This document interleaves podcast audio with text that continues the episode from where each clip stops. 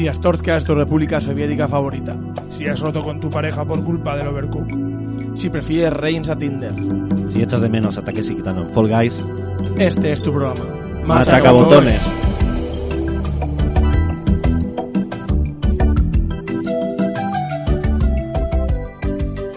Arras del León, bienvenidos a un programa más de Machacabotones, el programa de radio favorito de Benjamin Netanyahu. A mi lado tengo, como siempre, a mi compañero Aricha Alcibar, bienvenido. A Rachaldeón Coldo Gutiérrez, a Rachaldeón oyentes de Machacabotones. Pues sí, eh, la semana pasada fue Trump. Bueno, Trump más que Trump, los supporters de Trump. Y este año, esta semana, Bibi, ¿eh? el bueno de Bibi, Bueno, va, va todo muy hilado. que, que va a tope con las vacunas. eh, ya tiene más del 50% de la población vacunada. Y on fire, ¿eh? Bajando casos, no sé qué. Bueno, Bueno, ahí sí me salen fallas. sí, eso sí es verdad. Eh, ¿Y por qué? ¿Por qué, por qué esta Bueno, ahora veremos, ahora veremos. Aquí Ah, la referencia vale. esto se explica después. se explica Vale, después. vale. Ahí ese es el, el Vale, cebo, vale, el, el clickbait. Sí, la, ver- la verdad que, que otro especialista en clickbaits que tenemos es Aitor Barquín, Archa León.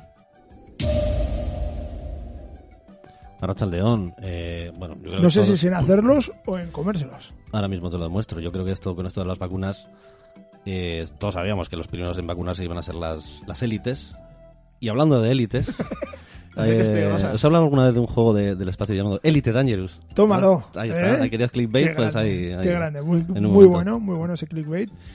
Eh, y muy bueno porque ya estamos, nos hemos juntado una semana más para, para hablaros otra vez del Last of Us 2. O sea, el año y la semana pasada nos quedamos con ganas, nos hubiéramos quedado grabando más tiempo, pero bueno, con esto del toque de queda andamos justitos de tiempo. así que- también, ¿no? O sea, también Sí, sí, el universo pues- de las tofas. Sí, sí, esto había- parece cada día se parece más.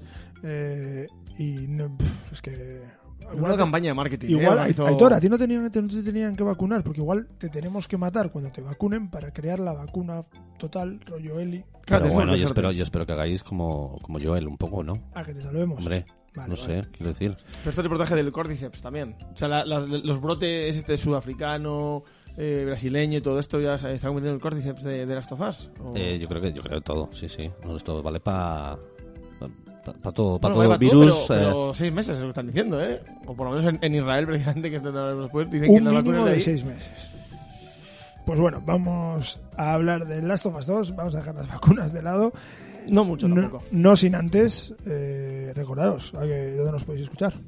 Como siempre, pues eh, nos podéis escuchar eh, a vuestra disposición en la última más Piratia, los martes a las 7 de la tarde, miércoles a 1 del mediodía y domingos a las, a las 5 de la tarde. Y por supuesto, siempre disponibles en vuestros teléfonos móviles, eh, a través de descarga o en el ordenador, donde queráis, en Apple Podcast y en iVoox. Oye, Aitor, ¿en la nave de Elite Dangerous tienes ahí para sintetizar vacunas también?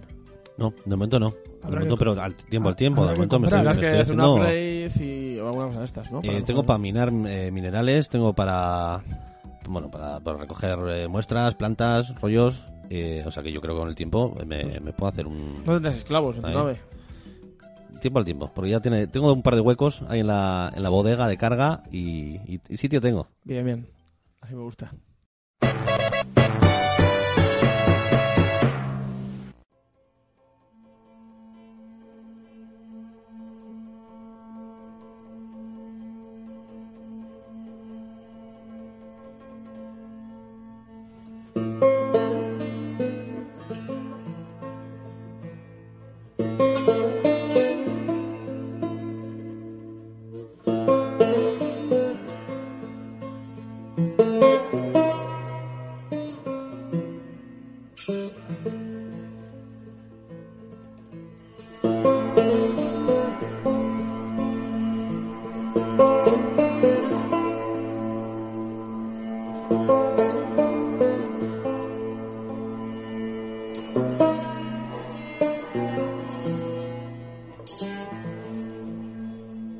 Bueno, pues el otro día nos entretuvimos más de la cuenta, pero como era de esperar, con un juego tan eh, tan ambicioso que tanto ha dado que hablar y que seguirá que seguirá dándolo. Y que, y que uno cuando le gusta algo, como que se viene arriba, ¿no? Claro, y el tiempo pasa más rápido. Ujú. Hay veces que a- igual nos tenemos más hablando aquí en Machacabotones cuando hay alguien que está que está en, en- en desacuerdo, ¿no? O sea, pues a veces Aricha está en desacuerdo o, o- o yo, o sea, igual hay dos a favor del juego y uno que le gusta menos. Pero en este caso creo que estamos los tres en, bastante en sintonía eh, con pequeños matices que pueda haber, por supuesto. Claro. Pero vamos, que es que incluso sin haber un desacuerdo, o sea, sin haber un conflicto, eh, estamos tan a tope que, que sí que nos apetecía hablar largo y tendido y seguir descubriendo cosas nuevas, pues como, como de algún tema que salió aquí, o, o como yo mismo he descubierto también alguna cosa eh, preparando un poquito más el programa y leyendo y documentando un poquito más.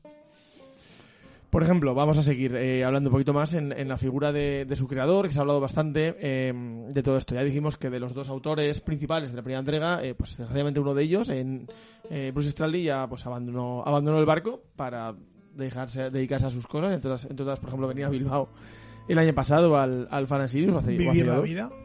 Sí, sí, el tío está ahí como ya como de, de retiro y ir aquí con su familia y comer pinchos y dar charlas y acogerlo. Cuando se le acabe el casa, O sea, como, como Stepanovic cuando vino a entrenar al Atleti, ¿no? Un poco que... grande, grande Stepi. No. Stepi. no, joder, esta, esta, esta referencia me, me ha sorprendido, esta referencia tan, tan oscura. Yo pensaba que iba a decir John Benjamin Tosak, que también era un poco del rollo. También ha habido unos cuantos.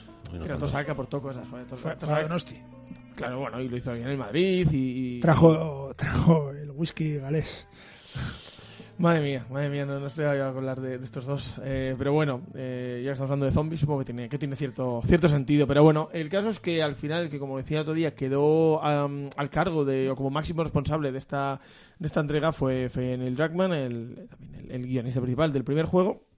Allí fue el único guionista y lo hizo muy bien, aunque eh, yo siempre he dicho y creo que es evidente que, era muy fácil de ver las influencias de, de dónde venía el, primer juego, ¿no? Que, no, hay, no hay nada de malo, no hay nada de malo en que se vean las inspiraciones, las referencias, eh, pero sí que veo que, que en algunos casos se notaba un poquito más de la cuenta. Eh, Last of Us, no es ningún secreto, surgió como un proyecto universitario cuando Neil Druckmann estaba todavía estudiando la carrera antes de empezar a trabajar en la industria. Eh, fue una idea que tuvo él de adaptar un poco el universo, el imaginario de George A. Romero al, mundo de los videojuegos. Y a eso le fue añadiendo capas, pues como eh, Ico, el juego de, Sony, con Nico Yorda, huyendo por castillos. Y al final ya, cuando ya su juego creció, le añadió pues más elementos como La carretera, el gran libro de, de McCarthy. O también, por ejemplo, eh, Hijos de los Hombres, la estupenda película de, de Alfonso Cuarón, ¿no? Que, Pelifavo, de, de aquí un servidor. Sí, Me sí, voy a ver la Donosti en mayo, al aire libre, si, si la pandemia deja. Muy, muy meta. Sí, van a hacer un van a hacer una eh, iba a decir fenómena, no, Van Van Cinema, que es el fenómeno de Donosti diríamos, van a hacer una proyección de esta peli. También un poco, yo creo que con acorde a la, a la pandemia. Es díptico de películas eh, Sí. pandémicas o víricas. Creo que solo es esta y al aire libre lo, me lo enseñó mi pareja y dije, hay que ir, hay que ir, ella no lo ha visto además, así que perfecto. Son pelis, además, yo creo como eh, más, eh, más de autor. O sea, siempre con la temática de esta en plan de la, de la pandemia, digamos, o del, del apocalipsis. Bueno, más Sí. de autor, en el caso de La Carretera, claro, está, está la película está basada en el, en el libro de, El libro. De Cormac McCarthy. Libro que, por cierto, yo he perdido tres veces. Has perdido tres... Sí, y dos de, dos de ellas no me lo conseguí acabar y la tercera lo, me lo conseguí acabar y lo perdí. Bueno, creo que se lo he dejado a alguien. A mí Pero- Es, un, es un libro que me encanta, pero me, me costó acabármelo, pero porque lo iba perdiendo por ahí. Una vez en un aeropuerto y otra en, en la uni, ¿eh? creo. Sí, sí, sí. Que para, para leértelo en un, en un vuelo de tres horas. Pues nada, me, costó eh, cuatro meses. Y, y eso, y eso es lo que quería decir, que, y creo que Last of Us va un poco por la misma línea, eso de hacer algo más eh, seriote, digamos, Sí. no sé si hasta el punto de llamarlo íntimo, pero sí más, más, eso, más, más, más serio, más maduro. Y sin duda, sin duda, bajonero. Bajonero también, Bajonero. porque la carretera es bajonera. Y bueno, Y Hijos de los Hombres. Hijos de los hombres, bueno, un rato, un rato hay bastante- ratos sí, sí, muy bajoneros. bastante- sí, sí, no. Y, el- el- Y es cruel y es... la carretera es una cosa de, de- de momentos de cerrar el libro, a veces de decir, madre mía. Claro, yo creo que, y esto es lo que pasa un poco con el mundo de las referencias e inspiración, ¿no? O sea, George A. Romero es un poco el creador de todo esto y es algo, pues igual, pues eso, en su época universitaria con 20 y pocos años, pues podía estar obsesionado con ello, pero luego empieza a descubrir otros autores, otras, otras lecturas, otros directores, y entonces de repente pues, igual le encuentras dentro de esa temática de zombies o de postapocalipsis cosas como un poco más complejas o con otro rollo que encaja más con el... De hecho, con el espíritu de hecho autor. Creo que de la carretera obviamente coge mucho de la relación de los dos personajes, también de los hijos de los hombres, pero la verdad que el, eh, el universo de la carretera lo veo más, por ejemplo, en Metro, Mm. eh, que, que también es de una novela, ¿eh? y también tiene ese rollo poco posapocalíptico, eh, Soviético, ¿no? soviético en este caso.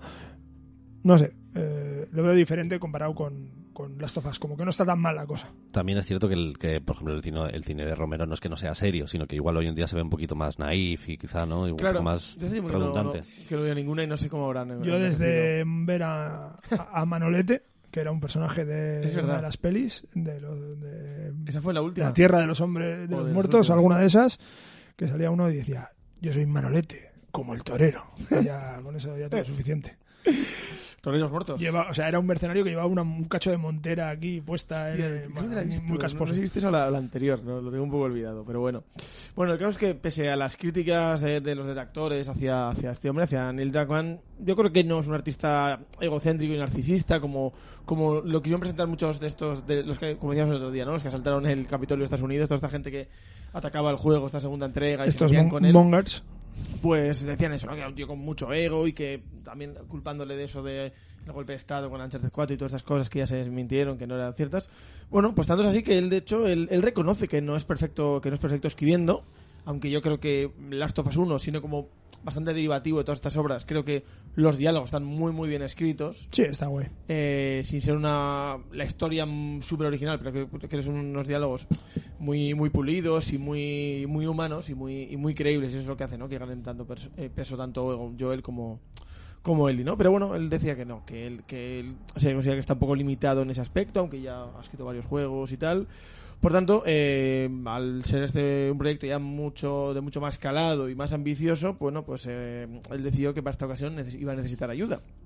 Eh, sobre encima que ya que estaba su compañero Australia, bueno, pues que iba a necesitar ayuda para eh, escribir el guion. Y contrataron a Harry Gross, que es una joven guionista de, televisión, las que era poco conocida entonces, o sea, no ni siquiera se fueron como, como otros estudios hacen a fichar a, a R- a R. Martin, por, y sin decir nombres.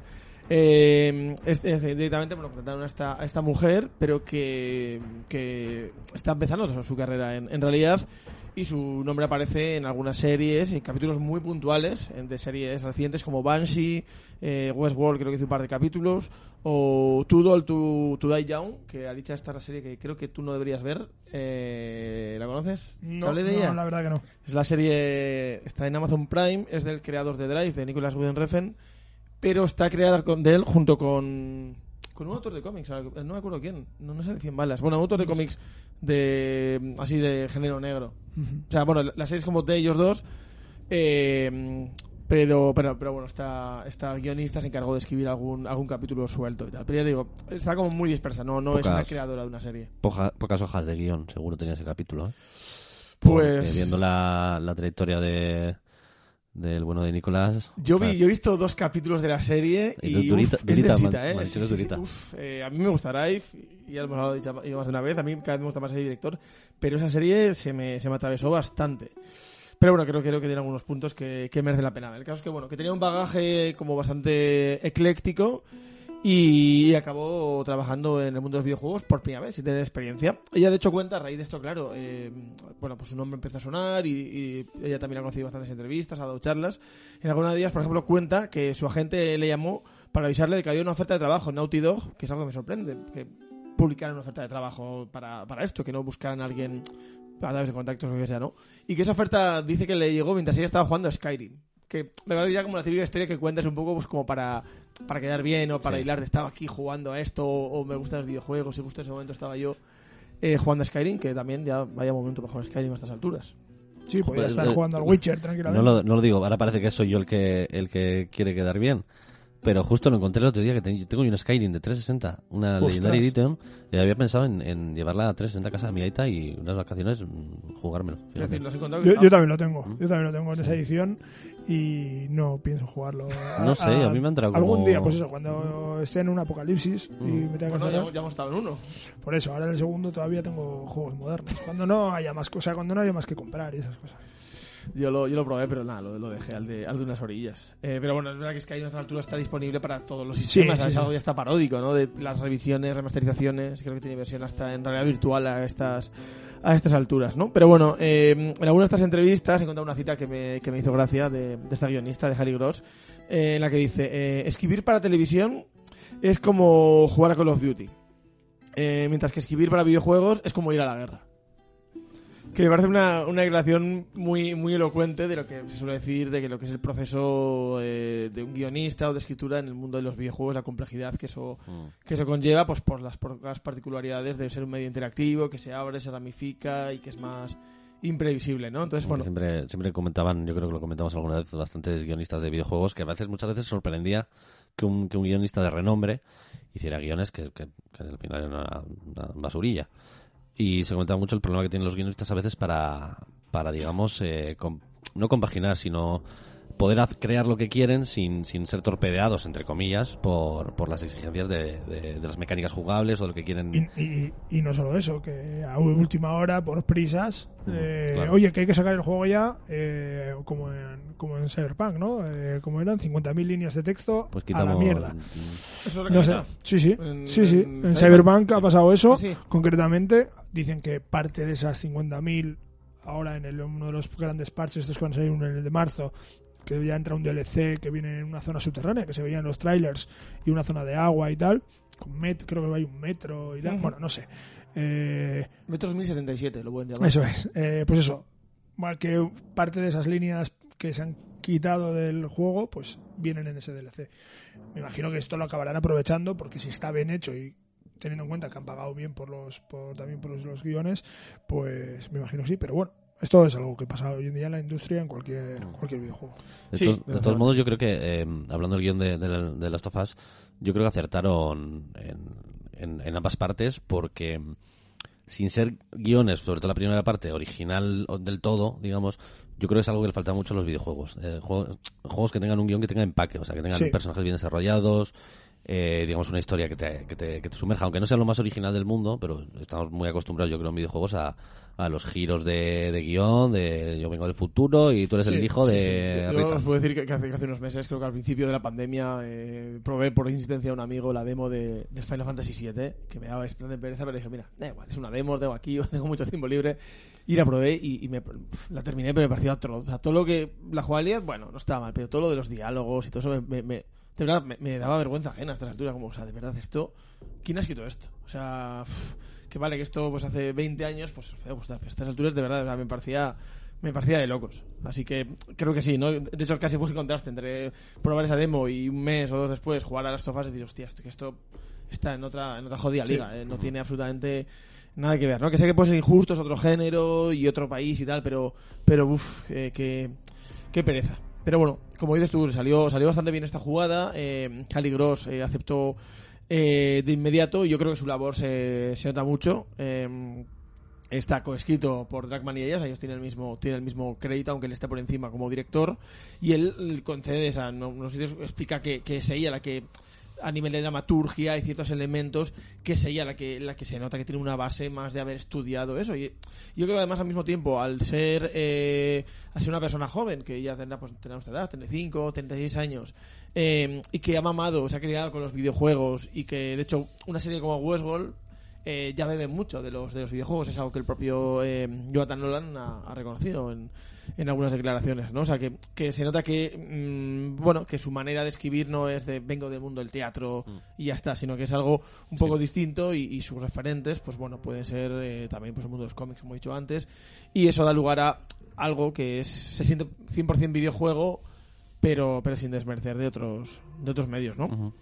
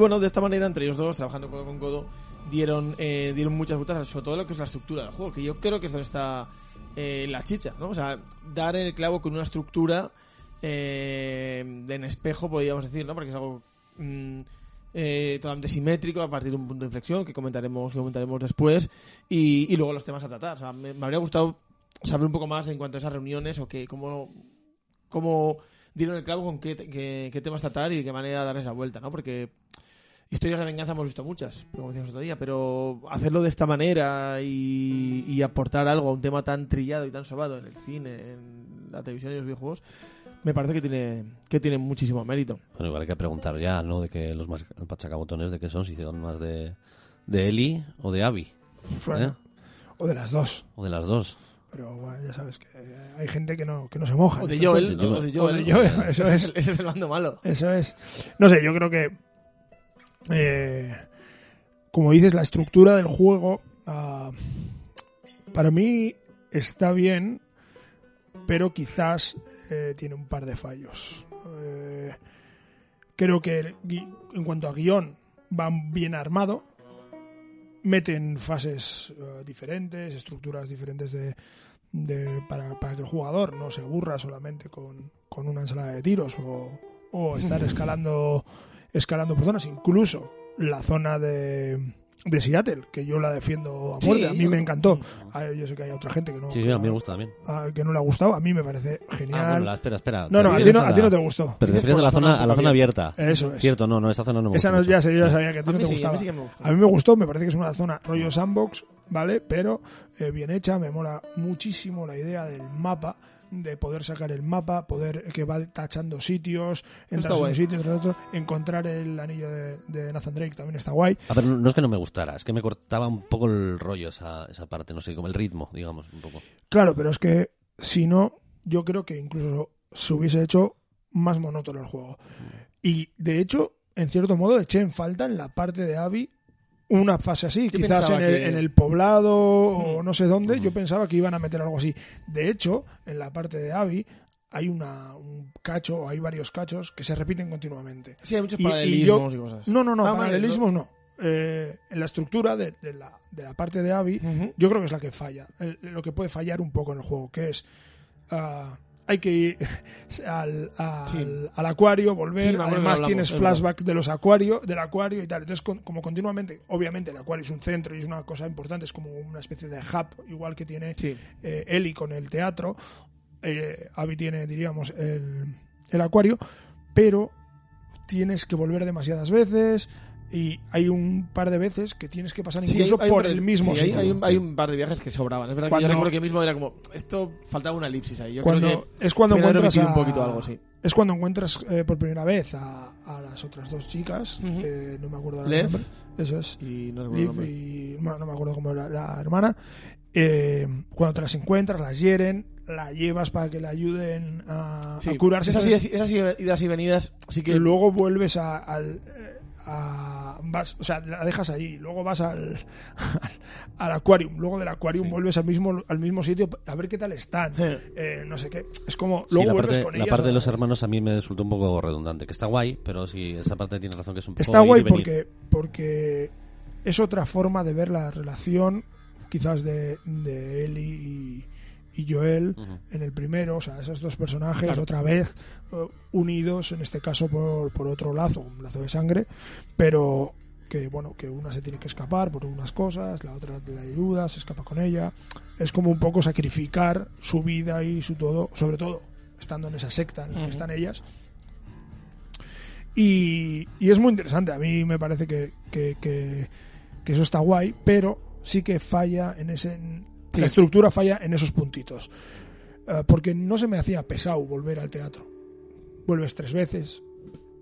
Luego además se corta la Sí, historia y luego ya no. ya, no, no, que eso no molesta. Pero A la otra parte sí que. La otra parte, y eso que vas a la isla y haces otros sitios y, Sí, vas- haces muchas cosas, y pero sí cambias, cambias el, esto- el Sí, pero entorno. se alarga, se alarga un poco demasiado, yo creo. Yo más que se alarga creo que es demasiado monótono. O sea, Mm, quiero decir que es sí. igual. Y entonces, Ujú. eh, a diferencia del otro, del, de la otra zona, que empiezas muy parecido a, a algunas partes del 1, subiéndote a las torres, abriendo puertas, no sé qué, que si los cables, ahí descubres un poco ya lo de lanzar las cuerdas y todas estas cosas, ya te da, te da ese aprendizaje. Ya, has aprendi- o sea, ya no se te hace monótono porque ya te han cambiado una cosa. Luego te meten lo de Seattle, lo, del lo de la zona abierta. Y de ahí ya saltas un poco otra vez al pasilleo, pero, bueno, al pasilleo, al, al Sí, juego más más lineal, pero no es lo mismo. Y eso que con Abby, ya te digo, cambias mucho más de, de sitio. sí, sí, porque al variado. final acabas yendo pues, a la isla, también acabas yendo a, a la costa oeste. Entonces, eh, es, es eh, un poco diferente. Yo también tengo que decir que sí que se me hace, o sea, no es que se me haga repetitivo, sí que es noto, digamos, que, mm, que hay una cierta repetición o alargamiento de ciertas partes, pero también es cierto que, eh, personalmente, ya hablaremos de la parte jugable, creo que las mecánicas de combate están tan refinadas con Sí, respecto sí, al sí. primero y para mí me resultan tan sumamente divertidas, tan, Sí. tan orgánicas al final de los enfrentamientos, que yo cada, combate que llegaba digo que esta es la buena. Sí, sí, sí, sin duda, sin y el, duda. El, el mítico reset de, resetear, o sea, digamos, volver a empezar el enfrentamiento sí. porque digo, con Lo el- quiero hacer guay. Eso lo quiero Sí. hacer guay. Y, y, y, y lo que decíamos, que dentro de la estructura esta que es paralela, incluso cuando pasas, es verdad que cuando pasas por sitios muy parecidos, no con el mismo personaje, es que ese es el problema. Cuando pasas con el mismo personaje por los mismos sitios, es una mierda. Bueno, una mierda, no es tan guay. Pero cuando pasas por, con Ellie, bueno, con Abby, por un sitio que has pasado con Ellie, eso es lo guapo. Eso es realmente lo interesante. Cuando vuelves al, al, al hospital. Sí, ver las secuelas claro. de lo que ha dejado otro personaje. Que, por ¿no? cierto, o, no sé- o la precuela. O sea, ves por qué está un personaje al que has acabado matando, por qué estaba allí, qué estaba haciendo. ¿no? No sé si hemos dicho para, para los oyentes que no lo hayan jugado que manejamos en este segunda parte a, a Sí, dos personajes, final- digamos, mitad y mitad más o menos. Es que estamos ahí a ambos altos y, y hemos puesto varios temas sobre la mesa. Es verdad que, bueno, que el segundo giro, a estas alturas ya, eh, ya, ya contamos el primer programa, eh, ¿ves? Hemos puesto un programa como un espejo dividido en dos partes Sí. eh, y tal. El primer programa, el, el, el, el gran giro que tanto molestó a los jugadores, incluso de antemano, porque se filtró y tal, como era la muerte de tan cruel de Joel.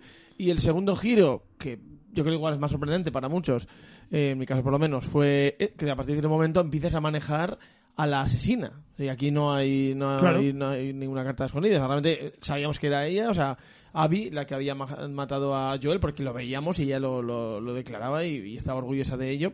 Y claro, yo creo que a todos nos pasa un poco lo mismo. Empiezas a manejar y dices, ah, coño, pero esta tía, pero esta es la que la ha matado. Y dices, ah, bueno, vale, ya le había manejado al principio del juego. Otro día en el prólogo, la manejas un poco, te encuentras con Joel, tal.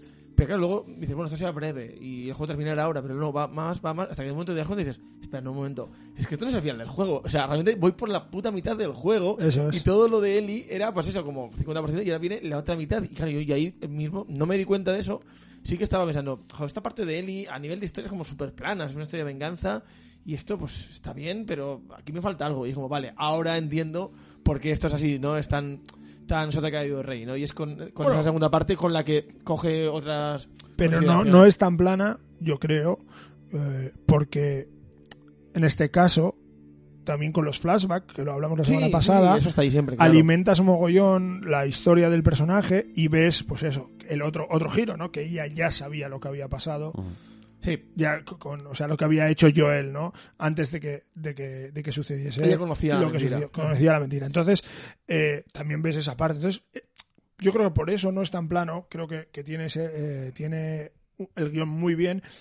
Y eh, este, este rollo de espejo llega hasta tal punto que cuando empiezas esta segunda parte, tienes otra visualización del pueblo, en este caso donde vive Abby, que no es un pueblo, que es el estadio, Sí. que es brutal, también guay. está muy guay. está muy chulo. Y, y incluso el prólogo de Abby podías decir que es el, el final, o sea, cuando luego al final del juego, cuando juega- cuando estás lo de la granja y todo eso, puede parecerse, ¿no? Ese tipo de Sí. relación, no sé, es como muy, muy eh, la, ¿cómo se llamaba? Joder, no me acuerdo del el capítulo de, de Watchmen, la terrible simetría, Sí. ¿no? Un poco, Sí, un poco, hay- hay ese, esa terrible simetría. Mm. eh, un poco ese, ese rollo.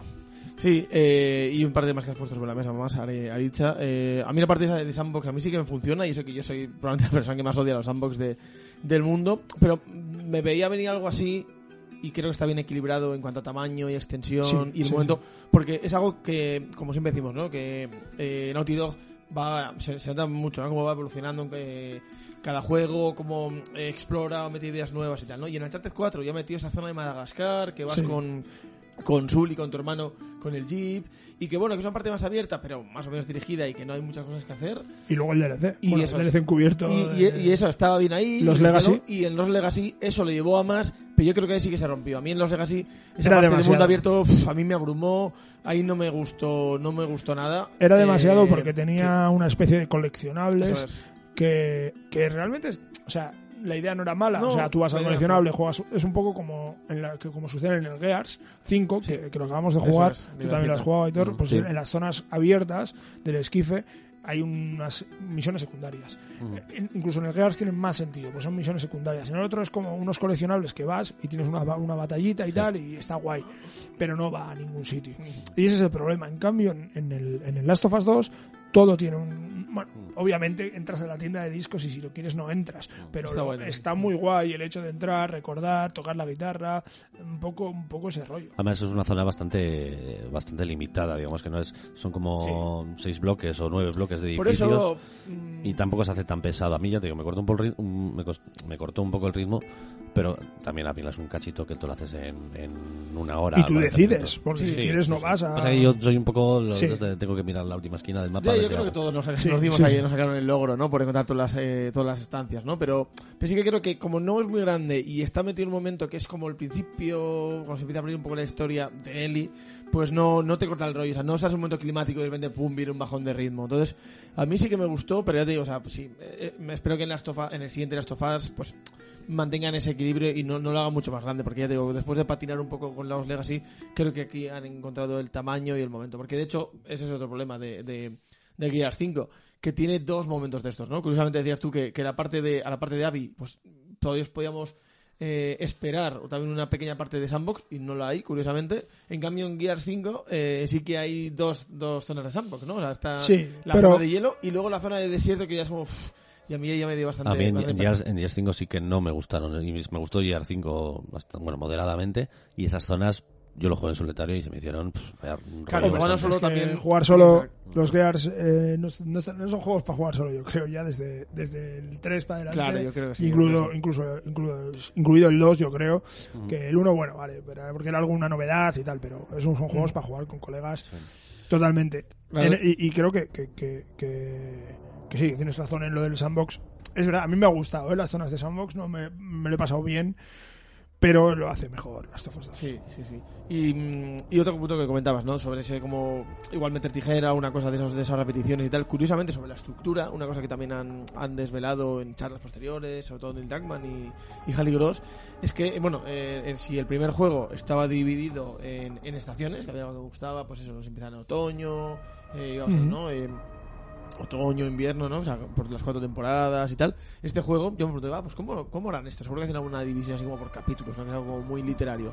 Y aquí lo hacen por días. Día 1, día 2, Sí. día 3. Y luego con Navi ves exactamente lo mismo. Día 1, día 2 y día 3 porque es... Que es el mismo Paralelo. día para cada una Exacto. de ellas. eso es Pues eh, ellos han, han reconocido después que eh, tenían guion y material escrito, en, entiendo que no programado, para cinco días. Que inicialmente iba a ser cinco días con Ujú. cada una. Que, uf, eso yo creo igual podría. O sea, si ya se, ha acusado- se le ha acusado un poco al juego de ser demasiado largo, y a mí pues también se me, se me alargó un poco en exceso la parte final, si hubieran, cinco, eh, hubieran sido esos cinco días, creo que habría podría haber sido demasiado. Entonces entiendo que metieron tijera, sin embargo, bueno, pues igual alguna cosa pues no la ha pulido tanto como. Yo como creo, yo creo que no, para mí no, no es largo el juego, o sea, yo creo que está bien. No, no, no, no necesité. Ya sabéis que para mí el problema son los anticlímax, de, Mm. que, que ya lo expliqué con el, eh, ya lo hemos hablado alguna vez. Red y- Redemption. Y esto ya pasó con, me pasó con el Red Redemption y me suele pasar con muchos juegos que, que pasan estas cosas. Pero no creo que a mí no se me hizo largo. Y, Dura de unas 30 horas, creo recordar que Sí, me duró creo que tarde 31, 35, 32. Pero sí, son unas 30, sí. y, y no creo no creo que sea largo y no que hubiese, hubiesen metido otro día pues que sería otro día más otros dos, Dos días más. dos días más. Bueno, pero en cuatro. si igual quieres, igual pero- hubiese sido excesivo pero quién sabe si el si el esto estaba bien si el, el intríngulis de lo que nos vendían eh, estaba bien pues oye eh, hubiese sido genial también seguramente Luego también había otra frase que, que se convirtió ya casi como en el en el eslogan, el tagline o, o el mantra. Y lo repetía bastantes veces eh, Neil Druckmann en, en todas las entrevistas que concedía previos al lanzamiento, ¿no? Y de, que decía, eh, Last of Us 1 trata sobre el amor, eh, mientras que el 2 trata sobre el odio. y yo creo que es una, una frase un poco tramposa. El mismo dice que, bueno, que en parte es un poco mentira, o sea, que es un poco un poco tramposa, porque los dos en realidad tratan también sobre el amor y, y sobre las consecuencias, es decir, ambas tratan un poco sobre lo mismo, solo que, bueno, que evidentemente el 2 sí que es Mm. unas consecuencias directas, como contamos otro día, de, de lo que ocurría en el 1, la mentira de, de Joel y, y todo esto, ¿no? O sea, yo creo que sí Bueno, que trata más temas este segundo juego. Sí, pero realmente, por ejemplo, la, la parte de Abby es muy del estilo del, del 1, ¿no? Quiero decir. Por eso es- digo que tiene también su parte de amor es, y... es mucho. va, son- bueno, es que las dos partes, las dos partes, Claro. en la- las relaciones de pareja están presentes totalmente, las rupturas están presentes, las exparejas o nuevas parejas están presentes, incluso hay bebés en las, en las dos historias. Entonces, yo creo que no va de- del odio, yo creo que va de, también va del amor y, y de, la- de las relaciones, um, de las relaciones humanas. Sí, pero yo creo, yo creo, que- yo creo que está más centrado, digamos, en el, en el tema del odio, la venganza y las consecuencias de, de la espiral de violencia Sí. en la que se meten, sobre todo, porque yo lo veo en el caso de. Yo tengo que decir que a mí me. No es que me gustara, empaticé más con el personaje de Abby. Porque Sí. creo que, por ejemplo, con, con Ellie es lo, también lo que nos quieren contar, ¿no? El cómo se mete en esa espiral de violencia y se vuelve medio loca y, y empieza a matar gente como si no hubiera mañana. Yo creo que un poco se empeñan un poco demasiado en, en, en ponernos a Ellie en esa situación para empatizar un poquito más con, con Abby porque es el personaje sí. nuevo, digamos. Entonces no Sí. sé hasta qué punto es, es un poco ahí... Pero si te fijas, eh, al final, por- ¿cómo decirlo? Eh, gana el amor. No, no, no es eso exactamente, pero sí. Sí, O sea, sí, decir, de alguna manera sí. eh, gana el perdón, el Sí. a esto, ¿no? Y- y pensar en, en que tiene a otra persona, o que está con otra persona, que cuida de otra persona, ¿no? Pero llevado, llevado Al llevado- final, ¿no? Eh, a- Eli se da cuenta también de eso, de que Abby pues, está con otra persona. Que, no sé, que tiene otra relación, Sí, sí, quizás con bueno, la que ella llevado- tenía. ya Claro. en el último momento del, Bueno. del juego que dices, bueno, ahí está, ahí está ese... Sí, sí, pero. está pero esto de esperanza, pero luego también la última escena también nos deja un poco así Sí, yo creo que, bajona. sí, sí, yo creo que obviamente la venganza está ahí. La venganza es el motor de. Yo muchas veces digo en broma que el rencor mueve al mundo y en este juego el rencor mueve al mundo, Claro, claro. obviamente, pero el amor también, porque muchas de las de las acciones que se hacen, igual que el, eh, la acción final del 1, son por amor. O sea, sí. Se deciden por amor, ya sea un amor egoísta, un amor O maternofilia, o sea, hay sí, sí. tipos de amor en Sí, sí. este juego, lo, lo- lo que vemos, ¿no? Yo creo que además es un ejercicio muy arriesgado y lo hemos repetido muchas veces, ¿no? Que, qué valientes, qué, qué osados. Pero creo que incluso a nivel de guion, el, a veces hacer ese ejercicio, ¿no? Me los imagino a ellos dos sentados y en una pizarra hacer como dibujitos, estos como diagramas y flechas, ¿no? De típicos de de guionistas. eh. relaciones. Y eh, con eso, y por otro lado también como el ejercicio, ¿no? De, vamos a ver, Ellie es un personaje ya muy querido. ¿No? Ya porque él está consolidado por el primer juego y por ese DLC tan genial que todos nos maravilló. Pues bueno, ahora vamos a ver que la gente, no que le llega a odiar, pero sí que le coge un poco rabia, como decías tú, Aitor, ¿no? Sí. Digo, no, vas a convertirle, aunque tenga sus motivos para vengarse, pero se va a convertir en un ser sanguinario y violento hasta el punto de, vamos a decirlo, de, de matar a una embarazada. Sí, Que sí, es sí. algo que ocurre al final de, la- de esa parte de Ellie. También hay que decir que es una escena, digamos, puede decir porque hace no por error, pero no, Sin es- que- no sin está querer queriendo. sin Sí. querer queriendo un poco. Y en cambio con, con Abby es el ejercicio justo contrario, de un personaje que directamente desde el principio lo odiamos porque acaba de Eso es. matar a Joel ante nuestros ojos. Y hace el camino- con el saña, camino inverso. Y hacer, no, no, no, pero mira, pero, mira soy, soy- somos unos guionistas tan buenos, tan, tan cojonudos, que vamos a conseguir que, que empaticéis, no solo que empaticéis con este personaje, sino que realmente eh, lo queráis y, y os guste. Si bien es cierto que muchos jugadores se negaban a ello y, y- y esa es su...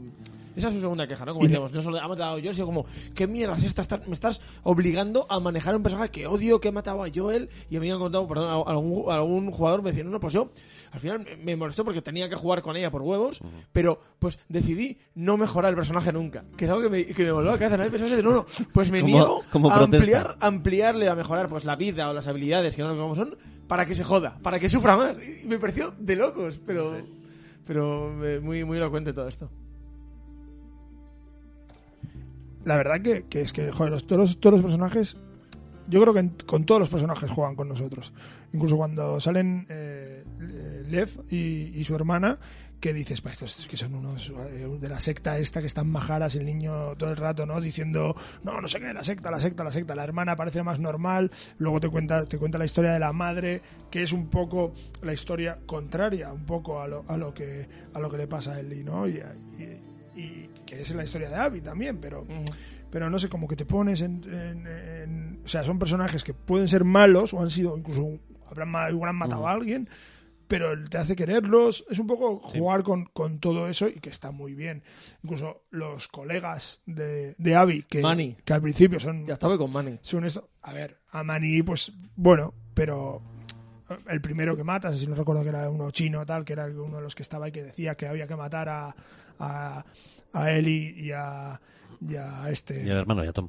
Tom era, ¿no? Tom. Tom. Sí. A la- Tommy, y a Tommy, que lo decía, no sé qué, hay que matarlo, no sé cuál. Eh, ese no, pero luego los otros, la que es médica, que, que, la, que la persigues con él y la torturas, no sé qué, ese personaje, la tía está ahí haciendo, no, tenemos que evacuar, tal, no sé qué, es que no es una mala persona tampoco, ¿no? Y Owen. Sí, sí, claro, y Owen y, y- bueno, pero Owen sí que tiene una doble moral, porque sí. Owen, eh, es- ves que hay una relación mm, entre ellos y además está la relación con, con su pareja actual, no sé, ves los flashbacks, entonces Sí, ahí, que muera Owen eh, te quedas como un poco, o sea, te parece mal obviamente, porque no ves que es un tío que, que sea malo ni en, ningún momento, pero sí que ves que en cierto modo están traicionando a, a Abby o, a, o a su pareja actual, Sí. ¿no? Entonces es un poco...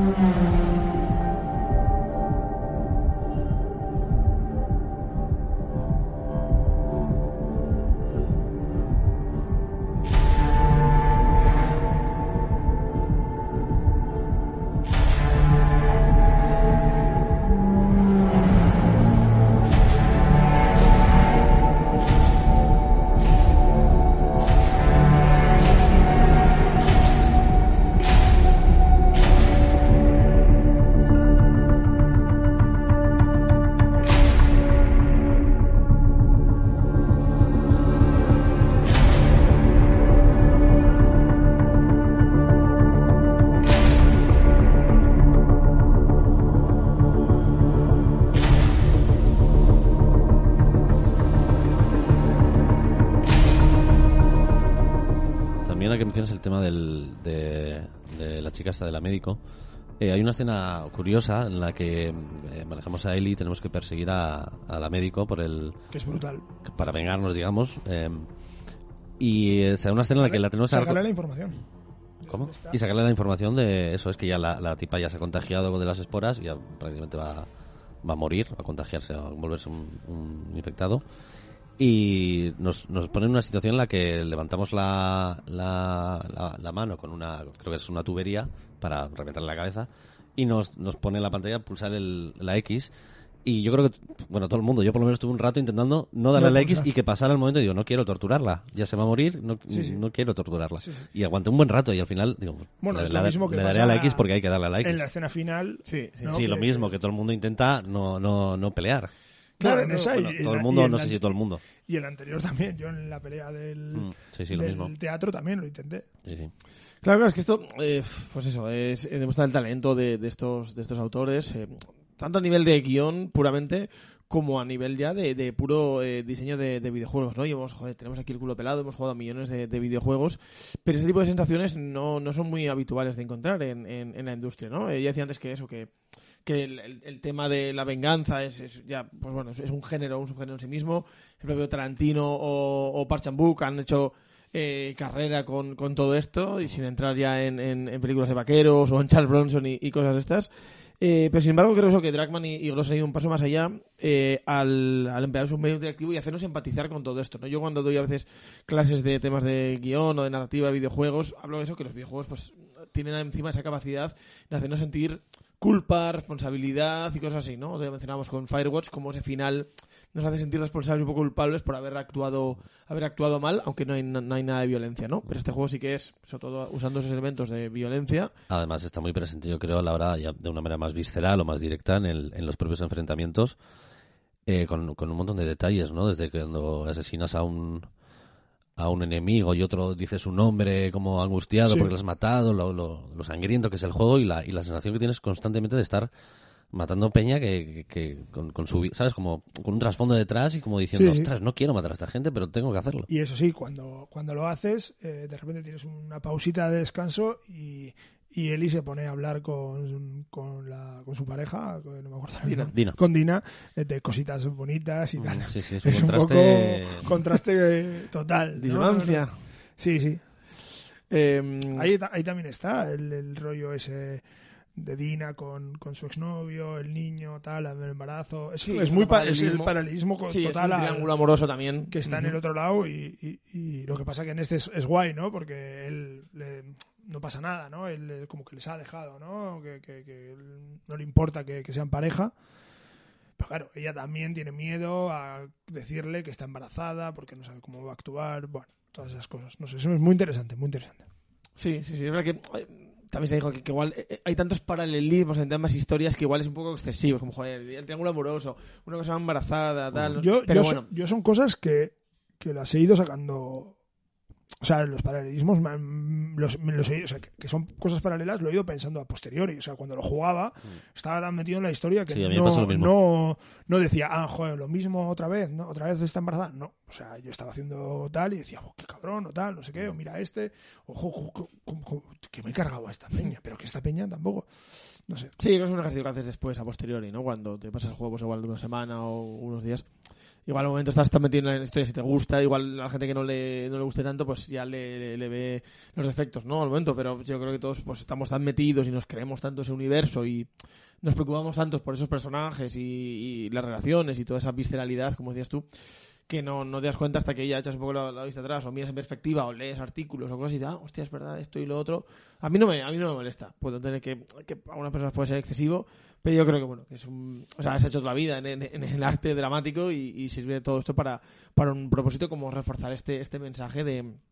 De, de, de la venganza absurda y toda esta espiral de violencia que comentabas tú antes, ¿no? Y sí que se habló mucho de eso también, de lo que decía Hitor, de, de los personajes, de estos NPCs con los que peleas, ¿no? Ya- No ya los que tienen nombre y apellidos desde el principio, que les ves y que has interactuado con ellos, sino cualquier guardia que está por ahí que tiene su propio nombre y que incluso a uno, a veces pues cuando lo- le matas el otro le grita por su nombre y por lo visto tiene una lista de nombres y ninguno ninguno se, se repite. O cuando matas a los perros también, ¿no? o sea que, que cada muerte eh, tiene, tiene su peso eh, y pues eso, van haciendo media poco a poco. Ostras, me acabo de acordar, eh, quizás me estoy, no sé si me estoy pasando al episodio 3 de que vamos a hacer de este, de este juego, pero joder, no sé si os acordáis de un momento en el juego, que hablan, volviendo al script y tal, que me pareció tan bueno como, como ese sandbox que me gustó, que era un momento pequeñito, que era que entrabas en una habitación, que parecía que todo estaba despejado, entras en la habitación y entonces aparecían unos tíos, pero no me acuerdo cómo era exactamente, pero... Igual te refieres a cuando llegas a una gasolinera, te metes al taller y hay unos tíos por ahí y de repente aparecen zombies y empiezan a pelear eh, entre No, ellos. no, no, no, no. Esto era en un, en un piso. jo, no me acuerdo. Me, me fastidia ahora. Eh, lo vamos a Ya sé lo que dices, ya sé lo que dices, sí. Eh, sí, eh, cuando de en las zonas estas de los talleres, las mesas de las mesas de mejorar las armas. Eso es. Sí, eh, este más tema jugable, podemos dejar para otro día, pero bueno. Vale, si sí, quieres- sí, sí. Vale, vale, porque si yo lo hablo con más gente lo, lo- lo apuntaré porque se me había olvidado mencionar esa idea. Me, Eh, pero mí una, me gustó mucho. me pareció una idea genial. Me parece que eso estaba totalmente scriptado y Sí, es una pena que no haya más. desaprovechado Sí, es una porque pena que no haya más.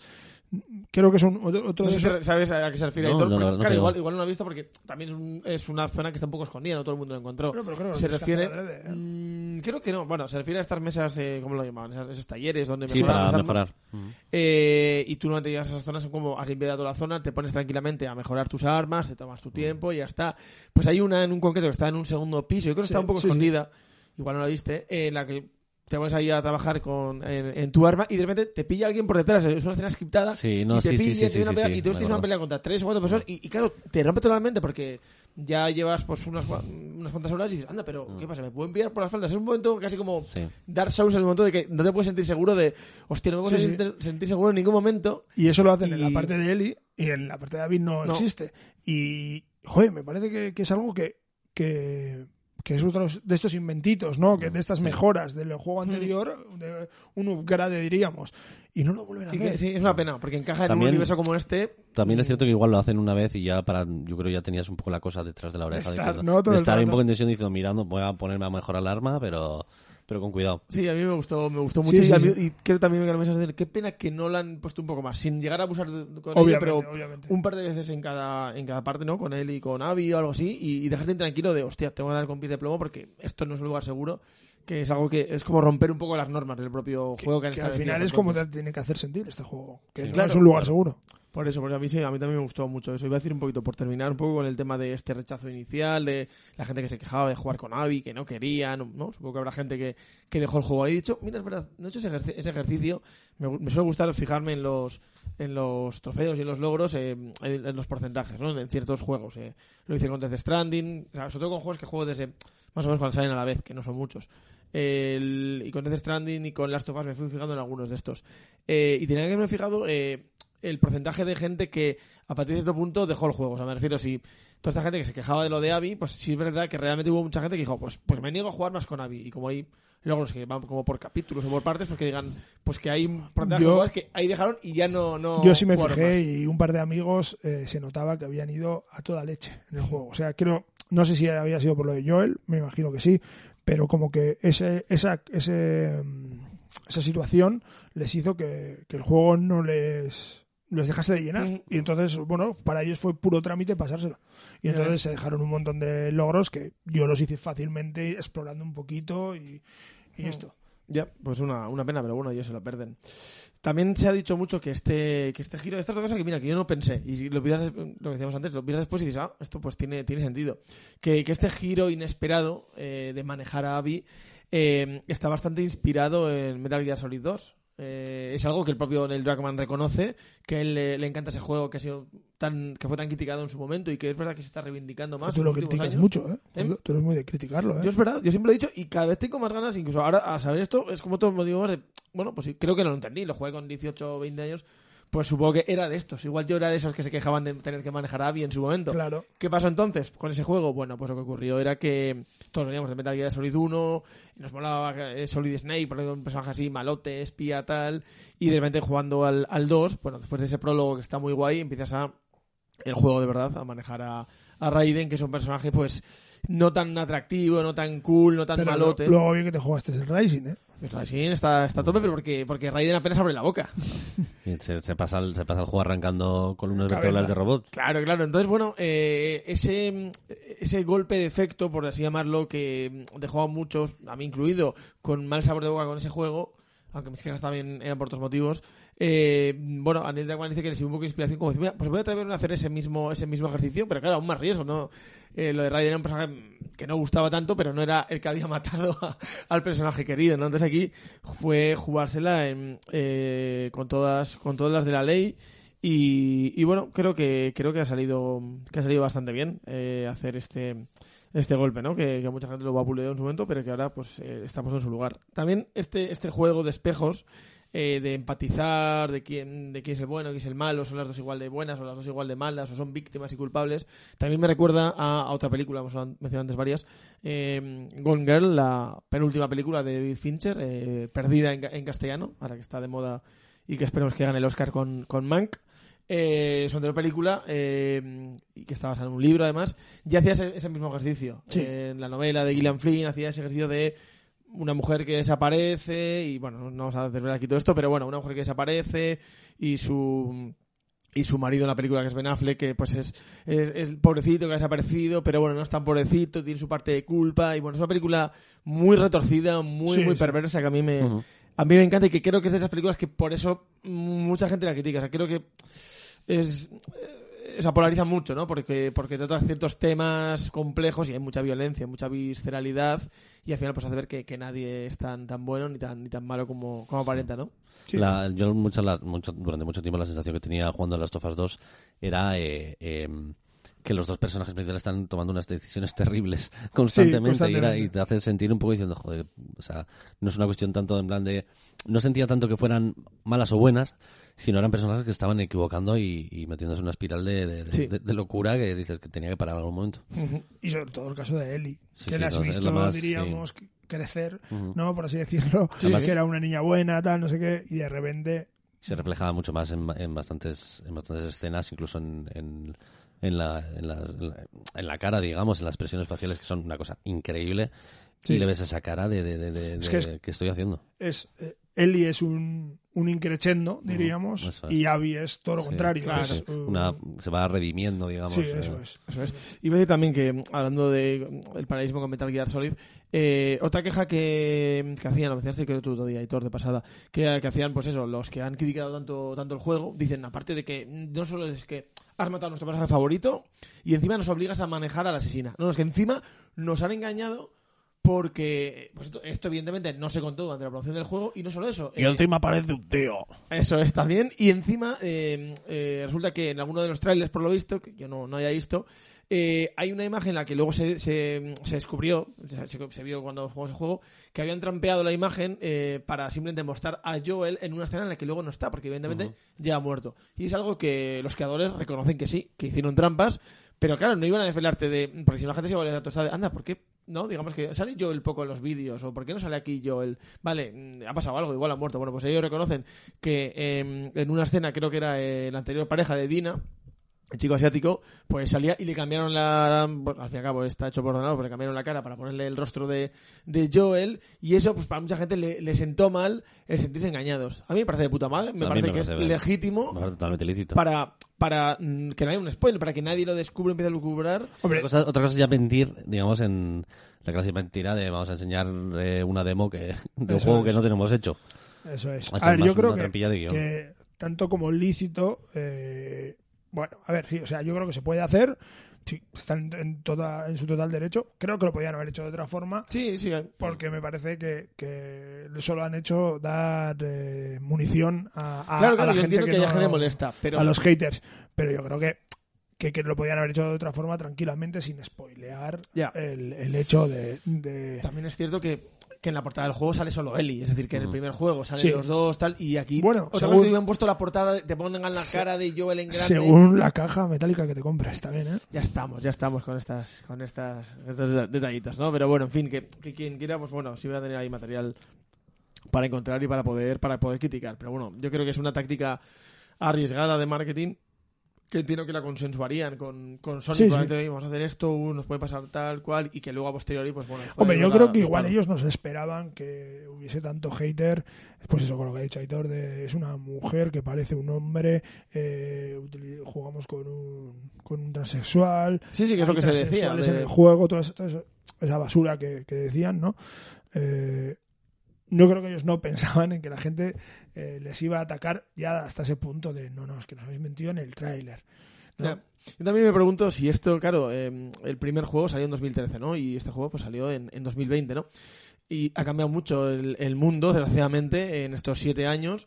Eh, si este juego hubiera salido, pues bueno, un poco antes de, de Trump y todo este auge de las nuevas, de las derechas y todas estas reacciones de redes sociales, bueno, supongo que habría habido quejas y haters, pero no tanto, ¿sabes? Es decir, ahora la sociedad está tan polarizada, como lo hemos visto en Estados Unidos, que claro, que eso mm, es, es una pena porque el ambiente que se había generado pues ya súper tóxico eh, y más Yo aumentado con las redes sociales y todo esto y, y el mundo de internet. Yo creo que tú se hubiese tenido menos quejas, pero bueno, eh, al final esto también vende, ¿sabes? Hablar de esos temas, en cierto modo, eh, o sea, incluso, ya sabéis, esa máxima que dice, ¿no? Que hablen de mí aunque sea mal.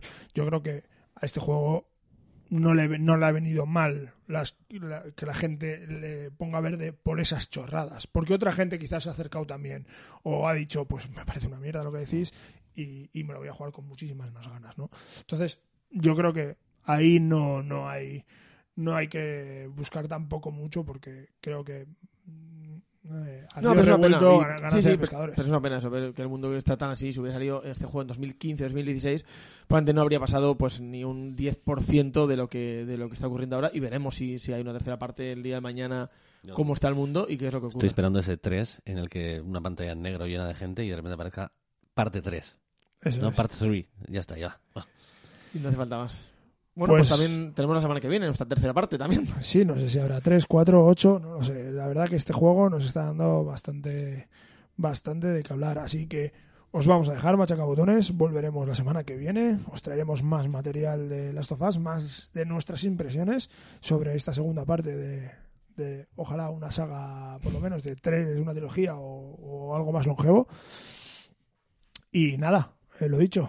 Eh, nos vamos a, yo qué sé, Aitor, nos vamos a Elite Dangerous o algo porque Si no nos va a comer. lo de- Tengo, tengo sitio justo en la bodega, tengo un huequito ahí para... Sí. te tengo que O sea, enseñar no una cosa, tú entra y... Pero que ya tú has dicho que querías esclavos, no me fío de ti. Me No, no, no. Pide no, contrato, seguridad social y todas esas cosas legalmente, ha dicho, no aceptes. Eso es, no me fío. Hasta la semana que viene, machacabotones. Agur. Agur.